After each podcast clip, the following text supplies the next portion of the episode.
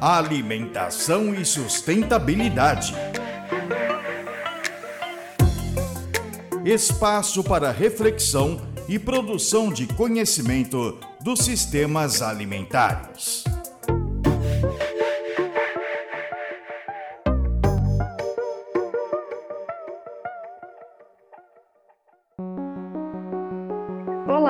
Eu sou Nadine Marques e estou com a Camila Borges, que é pesquisadora do Núcleo de Pesquisas Epidemiológicas em Nutrição da Faculdade de Saúde Pública da USP e também pesquisadora colaboradora do Núcleo de Estudos e Pesquisas em Alimentação da Unicamp.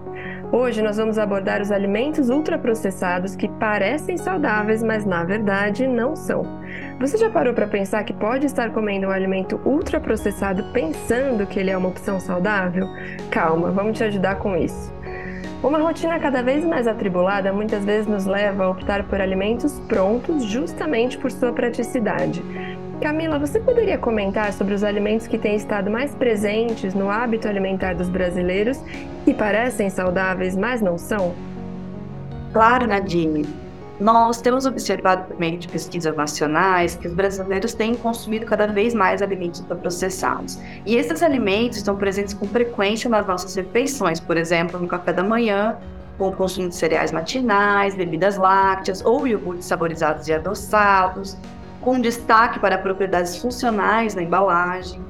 Notamos outros alimentos também consumidos no café da manhã ou pequenos lanches, como peito de peru e cremes de queijo tipo requeijão light, ou seja, reduzidos em gordura, pão de forma integral ou branco, biscoitos com grãos e cereais integrais. E no almoço ou jantar também vemos outros tipos de pães industrializados para sanduíches, produtos à base de plantas ou almôndegas é, hambúrgueres com apelo de serem veganos, entre tantos outros que parecem saudáveis, mas na verdade são alimentos ultraprocessados com aditivos, açúcar adicionado, gordura saturada e sódio em excesso.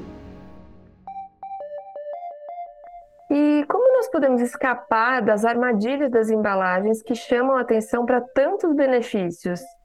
Realmente, Nadine, as embalagens dos alimentos processados trazem muitas armadilhas que atuam como barreiras para as escolhas saudáveis. As alegações de nutrição, por exemplo, contém vitaminas ou contém fibras, as alegações de saúde, como bom para os ossos ou bom para o coração, e até alegações ambientais, como orgânico, vegano, livre de aditivos, entre tantas outras estratégias publicitárias com apelo para práticas esportivas, saúde, bem-estar, relações familiares e personagens infantis podem mascarar a verdadeira composição nutricional do alimento.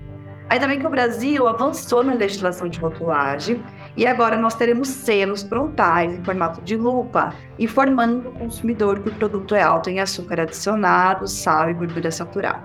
Mas ainda temos que evoluir e mostrar cada vez mais informações ao consumidor. Por exemplo, incluir informação da presença de adoçantes artificiais, como acontece em países como o Chile e o México.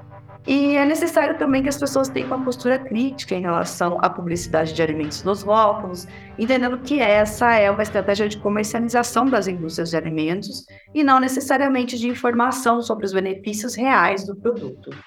Muito interessante desvendar essas armadilhas e especialmente saber mais como a gente escapa delas, Camila. Muito obrigada pelo esclarecimento. Eu sou Nadine Marques, da Cátedra Josué de Castro de Sistemas Alimentares Saudáveis e Sustentáveis da Faculdade de Saúde Pública da USP e conversei com a Camila Borges. Nós falamos sobre alimentos ultraprocessados que parecem saudáveis, mas na verdade não são. Confira outros episódios do Boletim Alimentação e Sustentabilidade em jornal.usp.br no próximo boletim, teremos o último episódio da série sobre ultraprocessados e o tema será as dietas saudáveis e sustentáveis. Te encontro lá. Alimentação e sustentabilidade. Espaço para reflexão e produção de conhecimento dos sistemas alimentares.